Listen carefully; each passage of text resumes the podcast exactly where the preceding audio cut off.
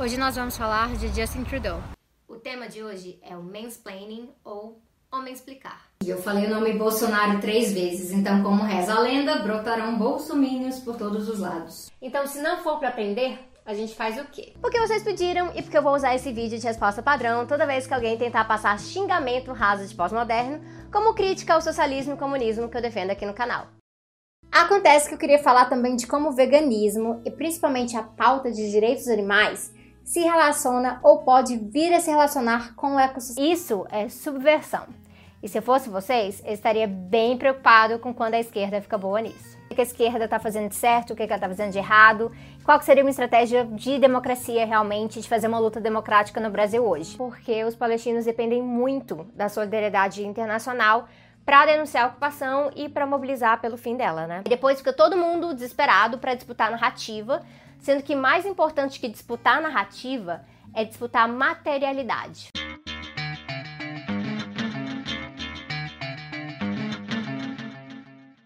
Quando eu comecei a fazer vídeos aqui no YouTube e no Facebook, era porque todo mundo falava que fazer um vídeo ia trazer muito mais alcance do que escrever um grande texto. Às vezes um texto teria, uh, sei lá, 20, 30, 50 compartilhamentos se ele estava indo bem, e ele realmente não ia ser lido pelas outras pessoas quando compartilhado. O vídeo já tinha uma propensão bem maior a aparecer para as pessoas. Só que a questão não é só essa, tem toda uma produção que vai no processo todo. Quando eu comecei a fazer vídeo, eu estava gravando com o celular e era simplesmente isso.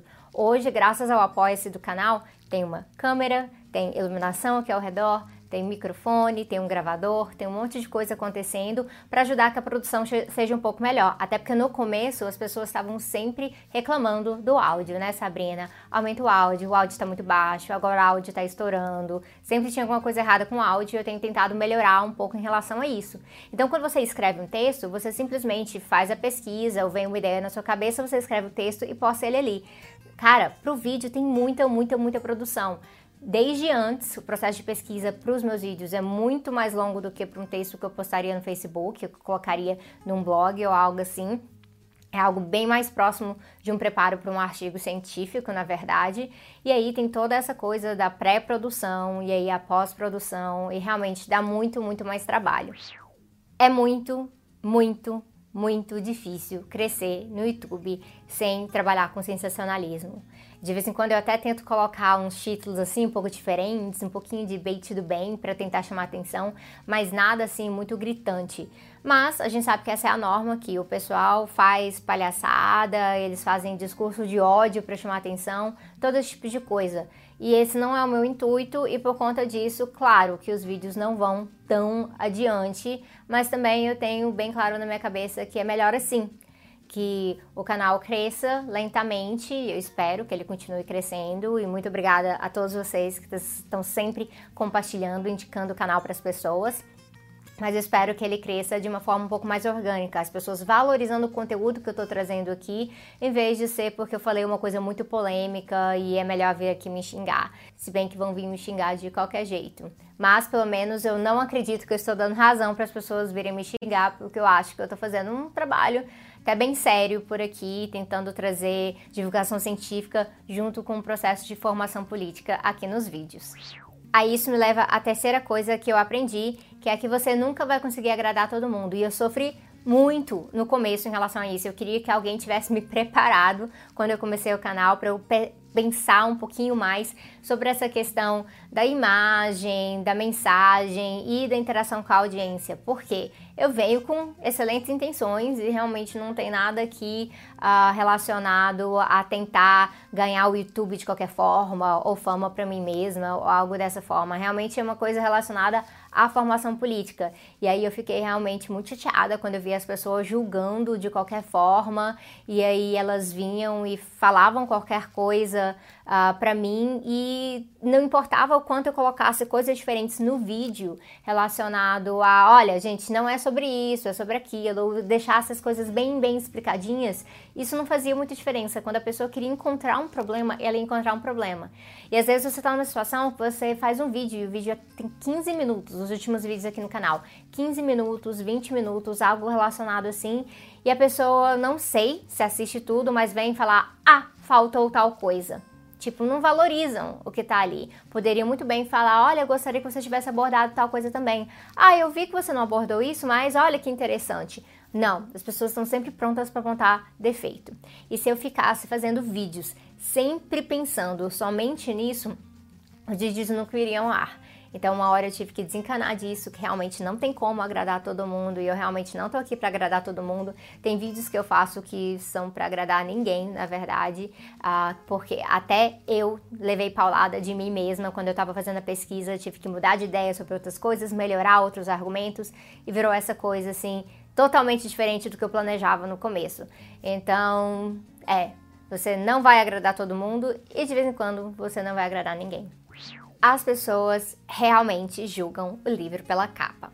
Isso eu percebi muito tempo atrás na minha vida, especialmente na minha vida acadêmica. Era uma época em que eu chegava na universidade e eu ainda estava testando como é que eu expressava a minha feminilidade, como é que eu gostava de me expressar dessa forma. E as pessoas me julgavam pela maquiagem ou pelo cabelo e Pra ser bem sincera, naquela época eu usava bem menos maquiagem, meu cabelo não era tingido, as minhas roupas eram menos brilhosas, como algumas roupas que vocês já viram aqui no canal, e as pessoas me julgavam mesmo assim, como se eu não pudesse ter conteúdo porque eu me preocupava com a minha aparência, como se uma coisa excluísse a outra. E quando eu vim pro YouTube, lógico que isso piorou e piorou muito. Isso acaba tendo um processo um pouco curioso, porque tem dois tipos de pessoas. Tem a pessoa que chega aqui esperando ouvir uma coisa sobre algum tipo de futilidade ou algo assim, simplesmente por conta da minha aparência, e aí fica surpresa que eu estou falando de política. E às vezes acha que essa surpresa é uma coisa boa. Outras pessoas não, chegam aqui, olham para mim e aí menosprezam tudo o que eu tô falando, inclusive gente de esquerda, gente de direita, gente que não se identifica com nada. Isso é muito comum, porque as pessoas realmente julgam o livro pela capa e aqui no YouTube o pessoal ainda tá muito focado nessa questão da aparência em vez de querer ouvir. É muito bizarro, porque o vídeo é isso, é audiovisual. Só que o que eu aprendi é que eu não vou mudar quem eu sou, o jeito que eu gosto de me vestir, uh, o jeito que eu gosto de aparecer nos lugares e para mim mesma, por conta disso. Não adianta. Eu já pensei em tentar diminuir alguns aspectos da minha personalidade no vídeo ou do jeito que eu gosto uh, de me pintar e tudo assim. E eu vi que eu só estaria mentindo para mim mesma e eu ficaria eternamente frustrada e aí ia começar a odiar fazer esse trabalho aqui no canal. Então, como eu não quero odiar, eu vou continuar sendo eu mesma. E eu mesma é isso também, é uma pessoa que tem essa, essa aparência que parece contraditória, mas eu diria que não precisa ser contraditório. Eu acho que um bom socialismo é um socialismo que valoriza a personalidade das pessoas, a sua forma de expressar e as pessoas gostam de coisas bonitas. E quando trabalhando coisas de edição ali para Jacobin, o Bhaskar Sankara, que é o editor da Jacobin, está sempre falando que não tem estética de esquerda ou de direita. Existe estética que é bonita ou não. E aí eu julgo que a gente tem que apropriar isso para nossa luta. O povo gosta de coisa bonita, o povo gosta de coisa brilhosa. Tem gente que não gosta, tem gente que gosta das coisas mais simples. A gente precisa valorizar todos esses aspectos diferentes, em vez de estar impondo uma estética específica em todo mundo. Então, eu simplesmente vou continuar sendo quem eu sou aqui e trabalhar para que as pessoas tentem enxergar um pouquinho além da aparência. Outra coisa que eu aprendi, isso eu aprendi na marra, é que não dá para supor que as pessoas têm conhecimento prévio de tudo. Uh, eu estava acostumada a estar tá sempre debatendo coisas relacionadas à minha pesquisa no Facebook. Então, eu fiz alguns vídeos no YouTube que são os meus vídeos menos preferidos, os vídeos que eu menos gosto aqui no canal, que são os vídeos sobre pós-política e, outra, e ultrapolítica, e esses vídeos são baseados em coisas da minha pesquisa, só que eu percebi que eles ficaram um pouco difíceis para as pessoas que não estão acostumadas com o que eu estava falando. Então, isso é uma autocrítica minha. Eu acho que são vídeos que não, realmente não estão muito acessíveis. Espero que o meu livro, no semestre que vem, esses conceitos se tornem mais acessíveis, apesar de que a linguagem do livro, galera, eu já vou avisando, é completamente diferente da linguagem do YouTube. É realmente um livro muito mais denso, só que vai estar tá tudo tudo lá. Você pode voltar várias vezes, olhar as referências e tudo mais. YouTube é uma linguagem que não é uma linguagem acadêmica, apesar de que alguns vídeos eu trago uma coisinha mais acadêmica, porque eu também tenho uma audiência que tem esse interesse de trabalhar com esses conceitos e tudo mais. Só que o meu objetivo é sempre estar trabalhando na minha didática, mas nunca abandonar o debate da teoria. Muita gente quer que eu chegue aqui e simplesmente fale qualquer comentário ou algo assim. Não, Por exemplo, na greve dos caminhoneiros, antes de falar, eu vou apresentar o conceito de mercadoria de Marx, porque eu quero ajudar a fazer formação política sobre esse conceito. E ser didático, alcançar as pessoas, não é jogar a teoria fora. E muita gente acha que é isso e mistura o acadêmico com o academicista, sendo que o objetivo desse canal, na verdade, é fugir do academicismo. De vez em quando, não dá 100% certo, mas vocês podem saber que é o meu objetivo. Tem um problema e não é só relacionado ao hater de esquerda aqui no canal. Eu ainda vejo que, apesar desse um ano que eu tô aqui e pessoas que estão aqui há mais tempo que eu, tipo o Humberto lá do Sai da Matrix, uh, o Clayson, que faz um trabalho super legal também, a Mariana Mota ali do canal Púrpura, o Jones Manuel, que começou antes de mim ali no Macavelli TV, e várias outras pessoas que eu gosto muito que estão fazendo canais legais, debatendo assuntos de esquerda, a gente meio que tá fazendo porque a gente tá persistindo mesmo. Porque a maior parte das organizações de esquerda ainda não valoriza esse espaço aqui. Tá, são organizações que estão frustradas com o espaço ali no Facebook, o algoritmo cada vez mais excludente, mas ainda não perceberam o que é o espaço do YouTube. O único partido que eu realmente vejo fazendo um trabalho bem forte aqui no YouTube é o PCO, na verdade. E o, o canal do PCO segue crescendo por conta disso. A gente tem, claro, organizações midiáticas de esquerda que estão fazendo um trabalho legal. A gente tem a Mídia Ninja, tem o pessoal da, do Brasil 247 e tudo mais. Tem a, o canal da Boitempo, que eu também gosto bastante. Tem vários canais fazendo trabalhos interessantes aqui. Mas as organizações de esquerda em si ainda estão negligenciando esse espaço, o que eu acho que é uma pena, porque as organizações de direita entenderam como funciona, inclusive jogam muito apoio atrás dos youtubers de direita, trazendo algum tipo de apoio, seja institucional, seja de estar compartilhando e coisas assim. É por isso que eu falo pra gente, pros youtubers de esquerda, a gente tem que andar junto, fortalecer, se indicar e tentar trabalhar junto sempre que possível, fazer uma colaboração, algo assim. E aí, falando de apoio, a questão é que é muito, muito, muito difícil manter um canal consistente, com frequência consistente e com conteúdo consistente sem financiamento coletivo. E é por isso que a maioria de nós já montou um Apoia-se e a gente depende desse Apoia-se. Eu vejo hoje em dia que se não fosse pelo Apoia-se, eu provavelmente não estaria mais no ar. O canal toma muitas horas da minha semana, de uma vida muito atribulada, é, de uma pessoa como eu que tem um problema de saúde, que é a fibromialgia. Então, realmente pesa muito na minha vida ter o canal. E aí o financiamento coletivo me ajuda a ver que tem um certo retorno para minha vida, para manter as contas em dia, para poder estar tá melhorando equipamento, para investir em livros, para poder ler mais, para melhorar o conteúdo que eu trago para vocês e assim por diante. Então, sem o Apoia-se, eu acho que é muito difícil manter um canal no ar. Tanto que a gente sabe que até os canais de direita tem Apoia-se ali que recebe até 30 mil reais por mês. É, é uma coisa assim surreal uh, em termos de perspectiva. Mas é uma coisa, o financiamento coletivo é muito importante. Eu acho que a gente deve estar incentivando todo mundo que pode ajudar sempre outros canais. Não estou nem falando do meu, se você não gosta do meu, não precisa ajudar aqui. Mas se você gosta de um projeto e esse projeto tem um financiamento coletivo, dá uma mão lá. Às vezes é dois reais, cinco reais por mês. E isso, no fim das contas, pode fazer uma grande diferença para a pessoa em termos de custos e incentivo para manter o canal no ar. Então, se você gosta de um conteúdo, tenta incentivar também. Sobre redes sociais, eu acabei de mencionar essa coisa do Facebook, né? O Facebook não é seu amigo, mas o Twitter é. Isso eu aprendi na marra. Fazia muito tempo que as pessoas estavam me chamando para ir pro Twitter e eu tava resistindo e eu achava que não era interessante. Até que finalmente, no começo desse ano, eu peguei pesado ali e hoje é uma das minhas redes sociais favoritas. E eu sempre tento fazer essa ponte entre coisas que eu tô debatendo lá no Twitter com as pessoas e coisas aqui do canal e vice-versa. Já o Facebook não. O Facebook tá sempre, ó trazendo o conteúdo dos vídeos para baixo, só quer saber de post pago, de ficar uh, pagando cada vez mais, porque eu vejo que está cada vez mais caro para alcançar um número mínimo de pessoas através dos vídeos no, no, Facebook. As curtidas não significam que aquele conteúdo vai aparecer para as pessoas. Então, eu imagino que o Facebook está cada vez menos interessante para mim. Eu sei que quando eu criei o canal no YouTube para falar das coisas que eu gosto de falar, do jeito que eu gosto de falar, especialmente com o tipo de pesquisa que eu faço, que eu realmente iria levar uns tapas e eu estava dando a cara a tapa. Mas eu não sabia que seria tanto assim, eu não sabia que as pessoas ficariam patrulhando a minha vida em todos os aspectos, que as pessoas ficariam dando palpite em absolutamente tudo que eu faço e falo. E olha que o canal é desse tamanhozinho ainda, gente. Então eu tenho até um pouquinho de medo uh, do nível que as coisas vão chegar. Muita gente às vezes com boas intenções e tudo mais, mas não era algo que eu estava esperando. Eu não pensava que eu ia acabar, acabar abrindo mão de tanta privacidade assim.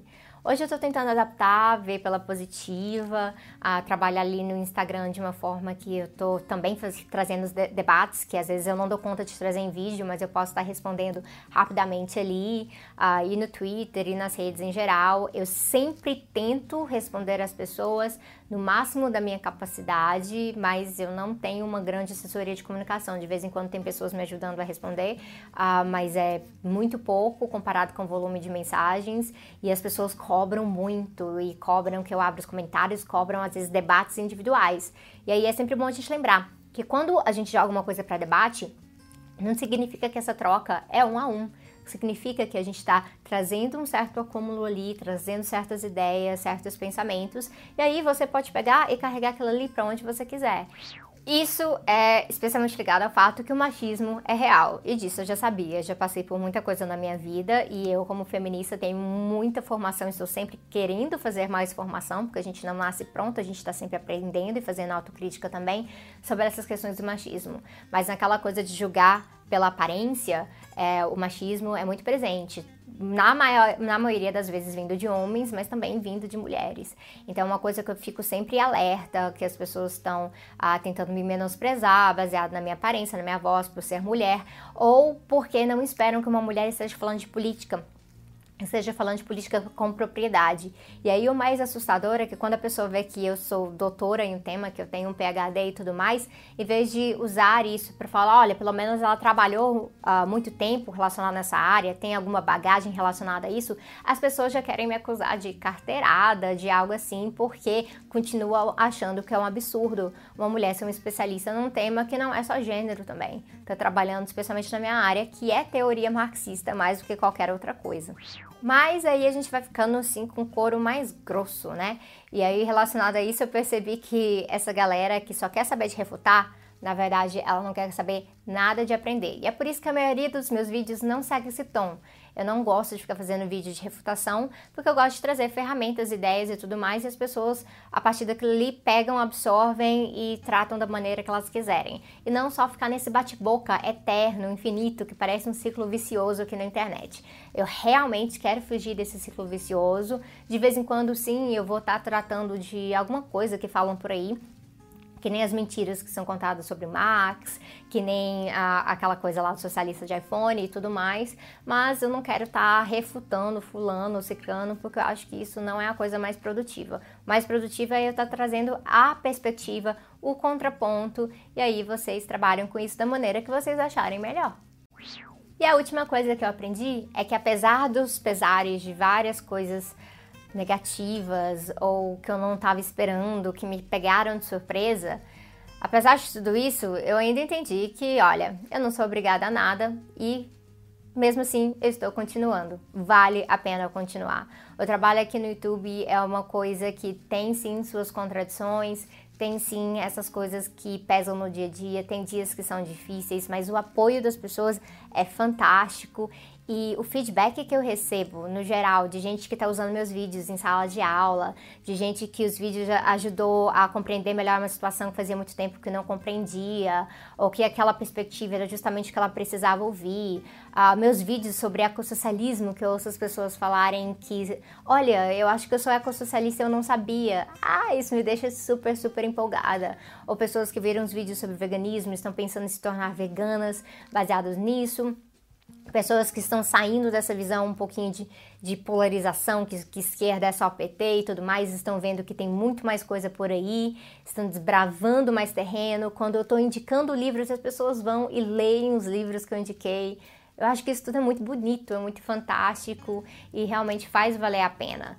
Uh, eu não sou obrigada a estar aqui. Se eu realmente quisesse, eu poderia acabar com esse canal em qualquer momento e seguir a minha vida. em vários aspectos isso seria mais fácil, especialmente para poder ter tempo para me dedicar ao próprio crescimento da minha carreira, porque como eu falei no primeiro vlog do YouTuber de esquerda, é, não tá fácil para acadêmicos jovens entrando na, na área da carreira saindo do doutorado nesse momento no Brasil. Tá muito, muito difícil. Eu poderia estar me dedicando a isso porque meu YouTube realmente não conta na prova de títulos, não conta no Lattes ou algo assim.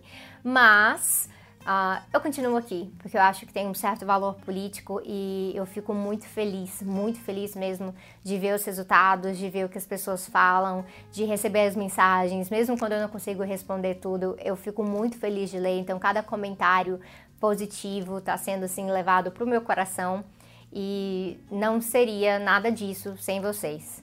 O Tese 11 faz um ano hoje. Eu espero, na verdade, estar trazendo quadros novos, coisas diferentes para vocês de agora em diante. E eu espero de todo o coração que vocês continuem acompanhando. São quase 24 mil inscritos agora, o que dá quase 2 mil inscritos por mês nessa média, o que eu acho que é fantástico para o primeiro ano desse canal, especialmente contando que eu tenho falado abertamente de socialismo, de comunismo, uh, de marxismo, dessas coisas na internet e eu tenho trabalhado isso tentando fugir dessa polarização, do sensacionalismo e eu fico muito feliz de ver esses resultados.